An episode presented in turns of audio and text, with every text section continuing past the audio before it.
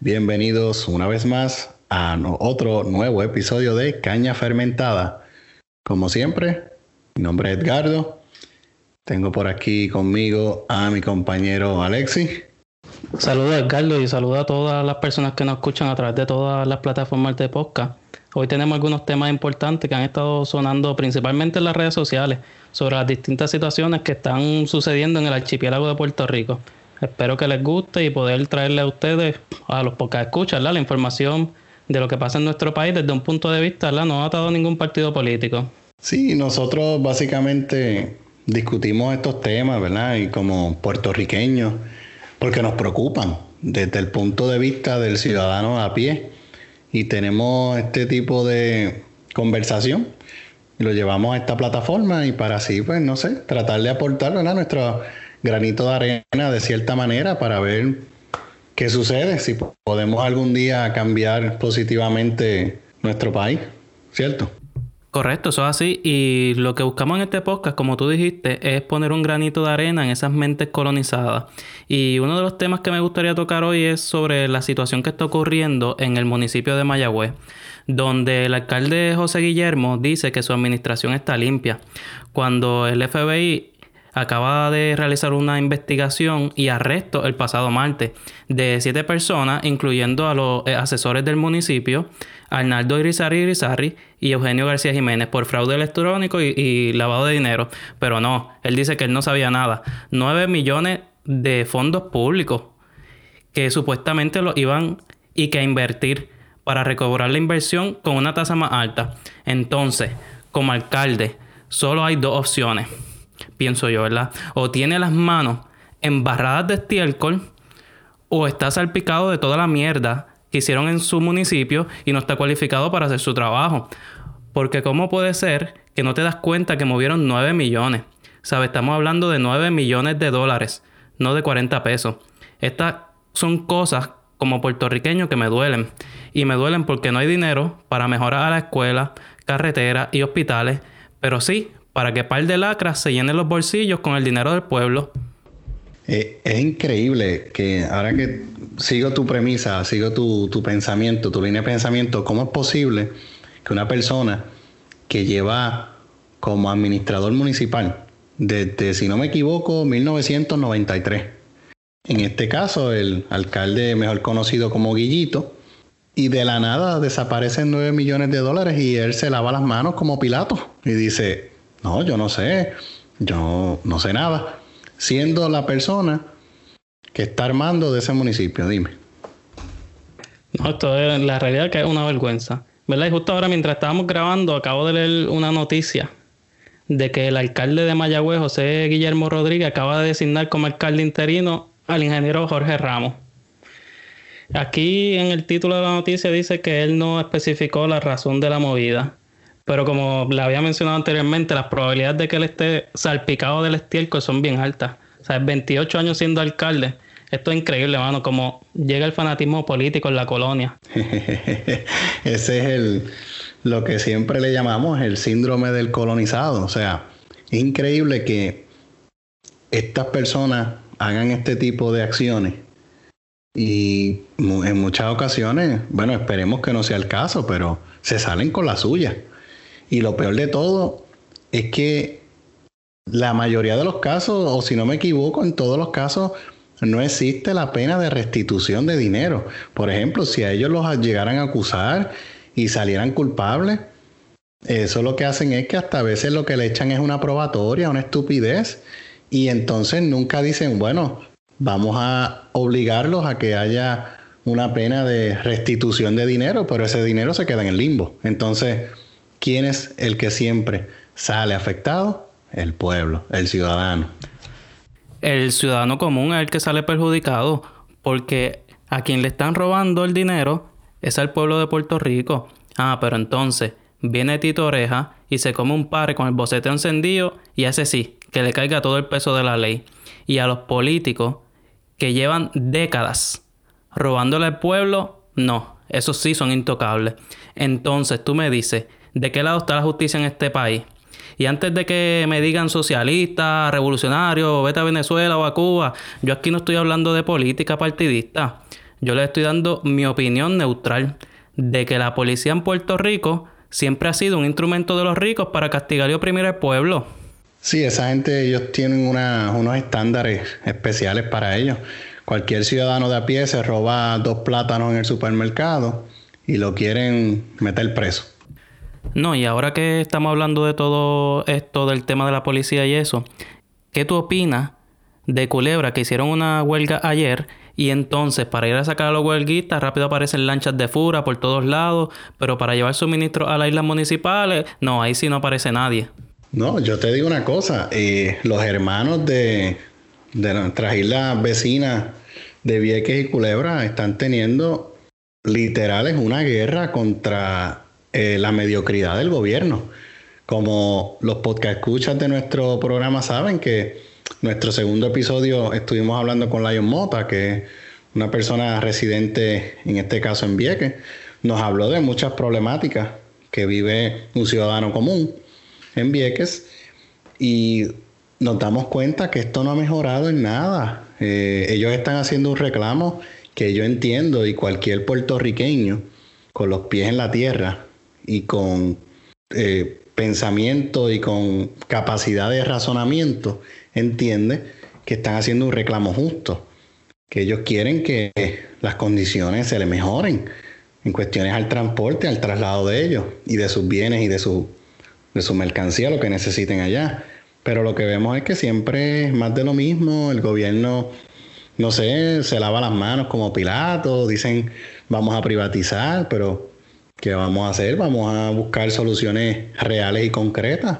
Pero sí, lo que vemos es que los hermanos de las islas municipios hacen una protesta pacíficamente, obviamente para dejarse sentir, para que eh, la demás gente en Puerto Rico y donde quiera que los quieran ver, vean cuál es la verdadera problemática.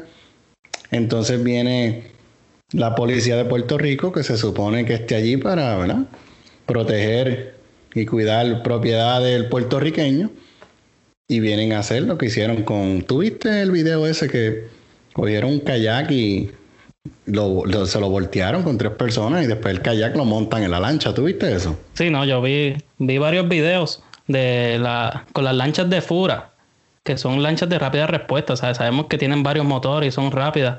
¿Sabes? Golpeando a las personas en kayak, en los paddleboards, ¿sabes? Como que tumbándolos. Sin, sin precauciones. Es increíble, ¿verdad? El, abuso de poder que a veces se utiliza contra, pues, contra el mismo puertorriqueño y en cambio cuando viene un turista no es el mismo trato. Eso, eso te iba a comentar ahora. Eh, me quitaste ese pensamiento, pero te lo digo de verdad, de buena manera, porque ahora que tú dices eso, me pone a pensar qué pasó en semanas anteriores, que aquellos turistas que llegaron a Puerto Rico en unas condiciones que no tiene que ver en nada, ni se asimila, ni se asemeja, perdóname, a un, a un comportamiento aceptado socialmente. O sea, digo yo, se están al garete, bajo los efectos de cualquier tipo de sustancia, alcohol, lo que sea, hacían lo que le daba la gana, peleaban y todo. ¿Y dónde estaba la respuesta de los agentes del orden público? Ausente, como en muchas de las ocasiones, que, ¿verdad? Cuando el puertorriqueño en realidad necesita a los efectivos policíacos, están ausentes. Pero entonces, cuando es, cuando el gobierno que quiere darle mano dura al pueblo que está reclamando, o sea, cosas que son de necesidad básica, como le estaba sucediendo en Culebra y en Vieques, yo como ponceño en realidad tengo que admitir que yo no entendía muy bien la situación hasta el episodio pasado, ¿verdad? Que si no lo han escuchado, les recomiendo que, lo escuchen. Yo pude entender cuáles son las necesidades en realidad de, una persona que vive en Vieques. O sea, saber que, a veces la comida le llega expirada porque la lancha no llegó a tiempo, de que ir a una cita médica le puede costar dos días, que todo lo que comen le sale el doble de caro porque tienen que pagarle ese transporte marítimo. O sea, son cosas que, que uno en realidad está enajenado, enajenado perdón, a, la situación. Y no sé, me hizo abrir los ojos y, ver las cosas desde una manera distinta a lo que yo pensaba que en realidad se vivía en Vieques y Culebra. Sí, sí, que esa conversación que tuvimos con, pues, en el pasado episodio fue inclusive hasta a mi persona, yo desconocía de muchas cosas.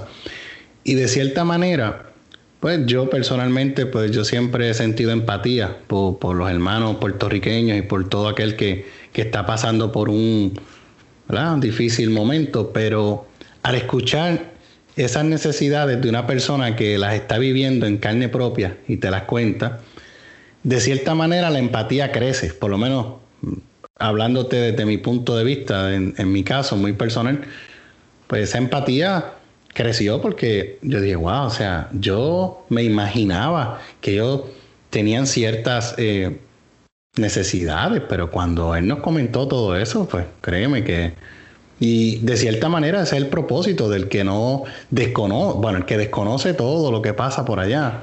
Si escucha el episodio de nosotros número 2 y escucha todas las cosas que este, Lion Monta nos contó, uno de los propósitos es ese, crear, el que no la tiene, crear, el que creen esa empatía con el hermano puertorriqueño y con nuestros hermanos de las islas municipios, porque, oye, ellos están viviendo ellos son una pequeña colonia dentro de otra colonia, ¿sabes? No es fácil. No, y ahora que tú hablas de empatía, me, viene a la mente, no sé si has estado leyendo en las redes sociales los comentarios de los fanáticos políticos, porque tengo que decir fanáticos políticos, porque ellos están cegados a, un partido, a un ideal político, se mezclan las necesidades de un pueblo con los ideales de un partido, cuando no, no hay ninguna relación entre una y la otra. O sea, estamos hablando que se trata de dignidad, de las personas en Vieques y Culebra que pasan necesidades que la gente de la isla no entiende. entonces, como solución, en sus comentarios, en las redes sociales, etcétera, escriben, ah, pues que se muden. O sea, que se muden, que se muden para dónde. ¿Por qué carajo ellos tienen que dejar el lugar donde ellos nacieron, donde ellos se criaron, donde sus abuelos se criaron, sus padres, tú me entiendes? Porque ellos se tienen que ir, porque alguien que no, no sabe lo que es el isleño de, de Culebra o Vieques, ¿por qué, se tiene, ¿por qué tiene que dejar su isla? Cuando se supone que el gobierno de Puerto Rico les provea un, un transporte seguro y eficiente a las personas de Culebra Vieques. No, es que me da risa porque eso yo le llamo los fotutos al cubo, porque ni al cuadrado, al cubo le llamo yo. Eh, mano, la ignorancia yo te diría que se va a niveles rampantes, o sea, yo vi, yo vi esos comentarios, by the way, fue en Twitter que lo vi, que una persona posteó allí que si que se vayan los locales de, de Vieques y Culebra. Otro dijo que, que esas islas eran para, bueno, parafraseando lo que escribió, que esas islas eran este para que el Navy hiciera práctica. O sea, como que tú dices, coño, o sea, porque como tú dices, la necesidad de un pueblo y de, pues en este caso, de los hermanos de nuestras islas municipios, siempre hay gente que eso lo convierte en algo político. Y ese es uno de los problemas que tenemos, que todo, todo, todo lo que sucede en Puerto Rico, yo te diría el 100% de las situaciones, cuando tú buscas la raíz del, del problema, es algo que tiene que ver con la dichosa política. Y me estoy refiriendo a política partidista, la politiquería. La política partidista roja y azul, que durante décadas se ha encargado de crear masas de zombies fanáticos que solo repiten como cotorra las mismas cosas que le han inculcado. Como uno que leí que escribió que en Vieques no vivía nadie antes de que llegara la Marina. Boricua que me escucha. La Marina de Estados Unidos desplazó a aproximadamente 3.000 personas para construir su base naval en Vieques en 1941. Es más, para irme más atrás todavía, en 1816 Años antes de que Estados Unidos invadiera Puerto Rico, Simón Bolívar pasó por Vieques durante un reconocimiento que hizo de la región, pero no, según el fanatismo partidista, Vieques y Culebra eran unos callos deshabitados. Es increíble. es increíble, este Alexis, porque eso me pone a pensar a mí, como he escuchado diferentes personas que conozco y eso en las redes sociales, que hay personas que piensan que antes del 1898, pues en Puerto Rico la gente andaba en taparrabo y que la gente vivía en bohíos, o sea, la, el viejo San Juan, ellos pensaban, ellos, ellos piensan que el viejo San Juan, los edificios coloniales, pues no, eso eso lo hicieron después del 1898. Ellos piensan que lo que había allí eran bohíos de paja, ¿sabes? De, de palma, de, tú sabes, que nada de eso estaba construido allí. Pues ese tipo de personas son los que piensan y los que tienen ese, no sé ni cómo llamarte, ese es que no, no lo quisiera decir, pero ese estiércol en la cabeza, por decirlo así, por no utilizar una palabra, ¿verdad? Un poquito más fea, de que ellos piensan, ese es, ese es el fotuto, ese es el típico fotuto, que piensa esas cosas. ¿Qué te digo? Es que es increíble. Y como tú dices, tan sencillo que es, el acceso a la información tú la tienes en la palma de tu mano. Todo el mundo, o casi todo el mundo, tiene un smartphone. Busca Google y escribe lo que tú quieras en ese search para que por lo menos tengas una idea de, de que, qué pasaba en esos momentos o, que, o si puedes buscar un poco de historia. Pero no esté, oye, no estés disparando de la baqueta sin saber, o sea, sin data empírica. Esa es la mentalidad del colonizado, el que piensa que todo lo bueno viene del norte. Todo lo que tiene Puerto Rico se lo debe a Estados Unidos. sí, sí. Y partiendo de esa premisa, ¿verdad? Porque fue otra pequeña, ¿verdad? Eh, un pequeño tema que vi por ahí en las redes también. Vi por allí un meme que salía la foto de Gene Calle 13, el famoso cantante, ¿verdad? Entonces, pues como todo el mundo sabe, él tiene una canción que se llama Hijos del Cañaveral. Pues vinieron los, los fotutos, porque es que no puedo llamarle de otra manera. Y trato de ser neutral, o sea, no estoy defendiendo a Gené, ni me quiero ir para el otro lado, lo estoy viendo desde mi punto de vista. Ellos rápido, vi por ahí el meme que decía, no, ¿por qué ahora los hijos del cañaveral, dónde están? Porque no se van a trabajar en las fincas por 725 para que se vayan a hacer patria. Pues yo tengo que decirte esto, sé que me estoy saliendo un poquito del tema, pero tiene que ver con lo que estamos hablando, con la cuestión del síndrome del colonizado, porque es que increíble de que la gente no haya escuchado la canción, o maybe la han escuchado pero no la han prestado atención.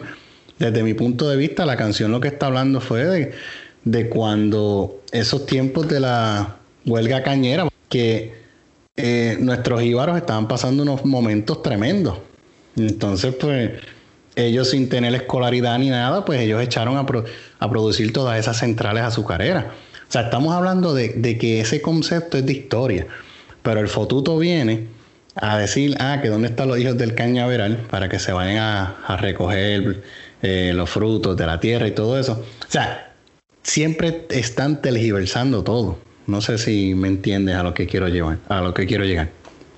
Sí, no, te entiendo. Y entonces vi muchos comentarios diciendo, no, que los puertorriqueños son vagos, que, no quieren ir a trabajar las tierras. Pero para mí no se trata de que no quieren ir a trabajar las tierras, pero es que trabajar las 725, un, un trabajo que es fuerte, porque recoger tomate, ¿sabes? es una planta pequeña que tú tienes que estar agachado. ¿sabes? Como que la mayoría de los puertorriqueños miden cinco, entre 5'10, 5'11, 5'9, ¿sabes? Tampoco somos tan pequeños, entonces estás recogiendo todo el día por 7.25 cuando tú puedes tener otro trabajo que te va a pagar lo mismo, o sea, que no están esforzados. Y, entonces en Puerto Rico la mayoría de las personas también tienen bachillerato, entonces tú dices como que pues yo tengo un bachillerato, voy a recoger tomate, como que, o sea, entonces la gente asocia eso como que, ah, no, este, él no quiere trabajar, pero yo te apuesto que si ponen un trabajo, un salario más digno por hacer ese trabajo, la gente va y mete mano y te apuesto que hay muchos puertorriqueños que quisieran tener su propia finca y quisieran trabajarla, pero entonces trabajarle a otra persona por 7.25, joderte la espalda, entonces en el futuro tú vas a estar jodido, la espalda jodida, sin pensión, por recoger tomate a 7.25 para otra persona. O sea, no hace sentido la realidad tú irte a joderte para otra persona. No, es así, no tiene sentido. Entonces lo que muchos, pues, vamos a decir, muchos hermanos no entienden es que, según la noticia, fueron personas de Honduras y de México que trajeron para Puerto Rico. Oye, oye, hermano, en esos países, o sea, ellos no utilizan el dólar, o sea, la moneda de ellos de intercambio no es el dólar, ellos tienen su propia moneda. En el caso de Honduras, la lempira, que le llaman ellos, y en México, pues el peso mexicano. O sea que para ellos, ellos vienen a trabajar acá, igual que a los Estados Unidos, a Estados Unidos continental. Pero entonces ellos no se niegan a trabajar, pues claro, porque para ellos 725, cuando lo convierten a la moneda de ellos, pues obviamente, para ellos, pues es un negocio. Ellos dicen, no, pues me conviene, porque, y muchas veces en sus países no hay ni trabajo por la corrupción de los gobiernos y you name it. O sea, 20 mil condiciones que le imposibilita a ellos sobrevivir en sus países. Pues cuando aparece una oportunidad así, pues ellos son los primeros que levantan la mano y dicen, vamos allá. Pero entonces, eh, como tú dices, la persona, hermanos puertorriqueños, le tiran a otros hermanos puertorriqueños, ah, que ustedes son unos vagos, que dónde están los hijos del cañaveral, pero es que, o sea, eso no es así. Y al igual, muchas personas no van a estar dispuestas a estar trabajando a 725 para otra persona que se va a beneficiar, pero por mucho. So, vamos a, porque esas tierras, como tú dijiste también, estoy de acuerdo contigo, y así, hay mucha más tierra en Puerto Rico que ahora mismo está abandonada, porque esas tierras en vez del gobierno y se une con la legislatura y crean un como tipo de ley para cederle esas tierras a agricultores netamente puertorriqueños. Sí, correcto. Y yo sé que tú has visitado México y, y, ambos fuimos a Honduras, fuimos a las pirámides mayas y eso. Y trayendo el tema un poquito, ¿verdad? Esa situación, veo personas también criticando de que traigan mexicanos y, y hondureños a trabajar. Mira, yo estoy a favor y, y pues en, esos países sabemos, ¿verdad? Porque yo estuve ahí y, y el Galo también estuvo, estuvimos en esos países. Y, y ellos ganan a 4 dólares el día, 5 dólares el día, depende para quien trabaje.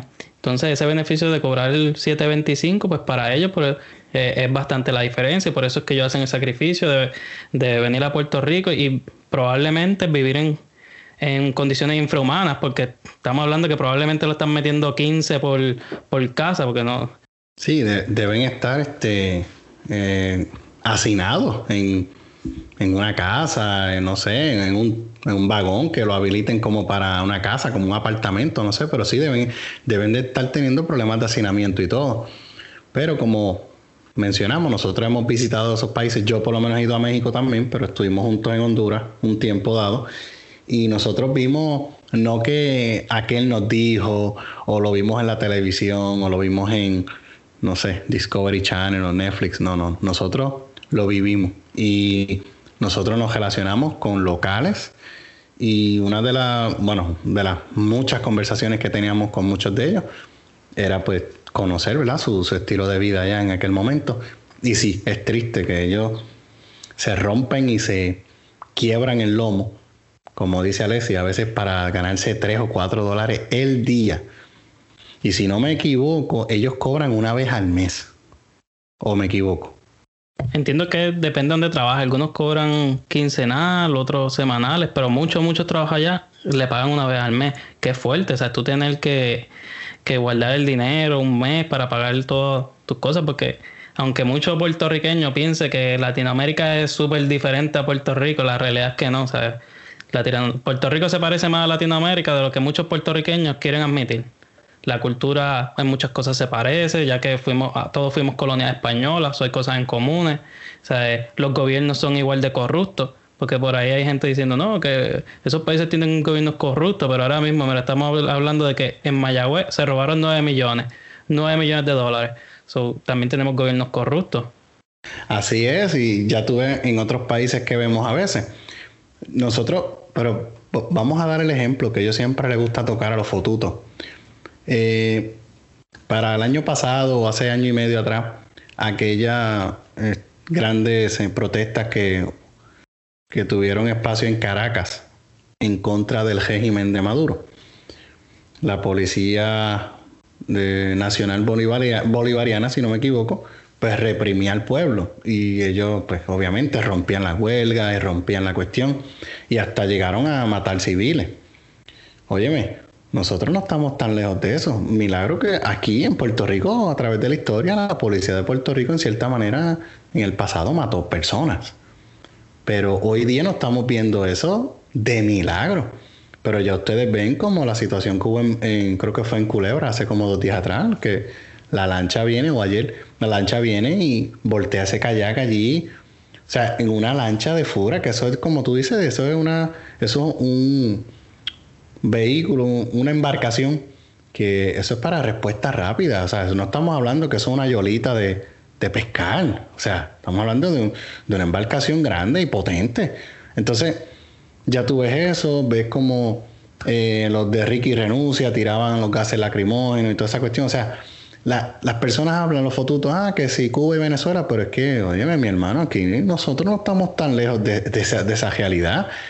Algo tan sencillo como cuando eh, la legislatura pasada tenía las vallas de seguridad frente al Capitolio, entonces la constitución nos, nos dice a nosotros que nosotros podemos ir como ciudadanos a ver las vistas públicas y todo eso, y eso lo tenían cerrado, o sea, mira, mira, la, nos están metiendo una disque democracia, pero en realidad lo que nosotros estamos es un tipo de dictadura.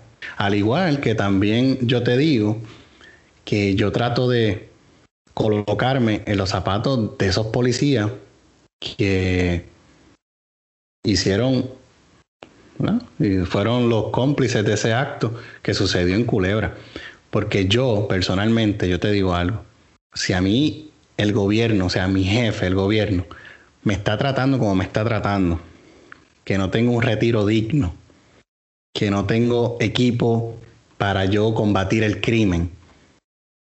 Eh, las horas extras brillan por su ausencia, condiciones de trabajo. Si a veces, si yo vivo en Cabo Rojo, por ponerte por ejemplo, me, envían a, a Carolina a trabajar y tengo que viajar todos los días. O sea, con todas esas condiciones de trabajo, tras que yo estoy así, como agente de orden público, Oye, mi hermano, yo no voy a estar vaqueando al que te trata mal. O sea, yo, si yo tengo un poco de, no sé, conciencia por, por mis hermanos puertorriqueños, yo creo que yo me iría para el lado de los puertorriqueños, de mis hermanos puertorriqueños, porque ellos no dejan de ser puertorriqueños. Ellos están sufriendo también todo lo que está sucediendo. Cuando le aumentan la luz, el agua a la gente, los peajes, no se los aumentan más que un pequeño sector de, la, población, se los aumentan a todo el mundo y de todos los partidos. Entonces, de cierta manera, pues yo también digo que ellos sufren de un tipo de síndrome de Estocolmo también. Porque ¿cómo es posible que tu jefe te maltrata, te da unas condiciones de trabajo pésimas? ¿Sabes? Te está maltratando y te está diciendo, sigue trabajando porque esa es tu vocación. Eso es todo lo que ellos dicen. Entonces, ¿cómo tú vas a estar defendiendo al que está jodiendo al país, por decirlo así? O sea, yo personalmente, yo no podría, yo no podría, de verdad que no. No, y abundando un poco a lo que tú dices, yo, ¿verdad? Estoy a favor de la ley, del orden, ¿verdad? Yo estoy en contra de que destruyan la propiedad privada, pero también yo estoy a favor de los derechos humanos. Y aquí, ¿verdad? De lo que estamos hablando, que están reclamando en Culebra y Vieques, son derechos humanos, es calidad de vida. Son personas que, están sufriendo porque por unos servicios básicos como no tener un hospital, no tener la comida, son necesidades que el gobierno de Puerto Rico tiene que proveérsela porque los culebrenses y los viequenses pagan tasa estatal igual que el resto de los puertorriqueños. Porque ellos tienen que vivir en condición, o sea, en una condición de vida precaria. ¿Por qué? Si ellos pagan los taxes igual que el resto de las personas de la isla. Eso es así. Y lo, y lo más gracioso de todo esto es los políticos, en este caso, el que es senador de ese distrito, el representante de ese distrito, la comisionada residente en este caso, y los que corrieron para la gobernación. ¿Tú no crees que ellos fueron a Vieques a, a tratar de ganarse el voto de esa gente? de nuestros hermanos viequenses y culebrenses. Entonces fueron allá, hicieron campaña, claro. Y después de eso, ¿qué pasó? Quedaron en el olvido, como se queda el resto de la población en la Isla Grande, porque así eso, ellos hacen, van a tu barrio, te saludan, pasa la tumba coco, eh, sí, cuatro años más, vamos a arreglar esto, se va a acabar la pobreza, eh, sí, vamos, igualdad para todo el mundo. Y una vez se trepan y ganan, tú no los vuelves a ver hasta en los próximos cuatro años cuando vuelven a buscar el voto. O sea, es la hipocresía de, los gobiernos y de los representantes de cada partido. Pero es que tenemos que levantarnos y nosotros decir, basta ya, o sea, que esto no puede seguir así porque es que este sistema no ha funcionado y como muy bien dicen por allí, no podemos esperar resultados distintos si nosotros seguimos haciendo lo mismo. Si esto no, esto no puede seguir así, ¿sabes? Tú no puedes seguir yendo a votar haciendo una sola X debajo de la palma o debajo de la pava o, de cualquier otro este partido político sin tener un criterio de quiénes son esos candidatos y cuál es su trayectoria y cómo ellos llegaron ahí. ¿sabes? Yo, ¿verdad? Tengo esperanza de que las nuevas generaciones no van a seguir permitiendo ¿verdad? Esa, esa clase de cosas y que en el futuro van a votar inteligente y no por partidos políticos que son inculcados por generaciones en sus familias, que se pasan de generación en generación, ah, porque mi abuelo votaba PNP, pues yo voy a votar PNP, porque mi, mi papá era popular, yo voy a votar popular, ¿sabes? no puede ser así. Tú tienes que evaluar el candidato que está en el momento, porque ya sabemos que los partidos en Puerto Rico son corruptos y lo que han hecho es destruir a Puerto Rico. Eso es así, lo que han hecho es destruir a Puerto Rico y dividirnos como sociedad en fragmentos. Yo soy rojo, aquel es azul, verde. O sea, estamos divididos. Entonces, como dice también aquel viejo dicho, divide y vencerá. Mientras tengas a la población dividida, no va a pasar nada. Para, en relación a eso, les recomiendo a nuestros podcast escuchas, hay un documental en YouTube, lo pueden escribir en el, en el search de YouTube, escriban la cultura de la ignorancia. Y van a ver allí material bien bueno, estilo documental, para que entiendan más o menos de lo que nosotros estamos hablando, la cultura de la ignorancia. Bueno, Alessi, ¿qué tú crees si lo dejamos hasta ahí por hoy? Sí, no, yo creo que hemos tocado dos o tres temitas importantes, ¿verdad? Que queríamos que las personas en todo Puerto Rico pudieran escuchar. Y nada, este, entiendo que hay unos episodios por ahí rondando que van a estar bien interesantes y vamos a tener algunos invitados, puede ser que tengamos. No quiero dar nombres ni nada por si acaso no se nos da, pero, pero esperemos que, que sí se den. Este, ¿Tienes algo más que añadirle ahí, Carlos? Ah, bueno, pues hablando de, los invitados, sí, tenemos, tenemos unos invitados pendientes que ya estuvimos en conversaciones con ellos y vienen, vienen unas sorpresitas bien buenas para nuestros podcast escuchas.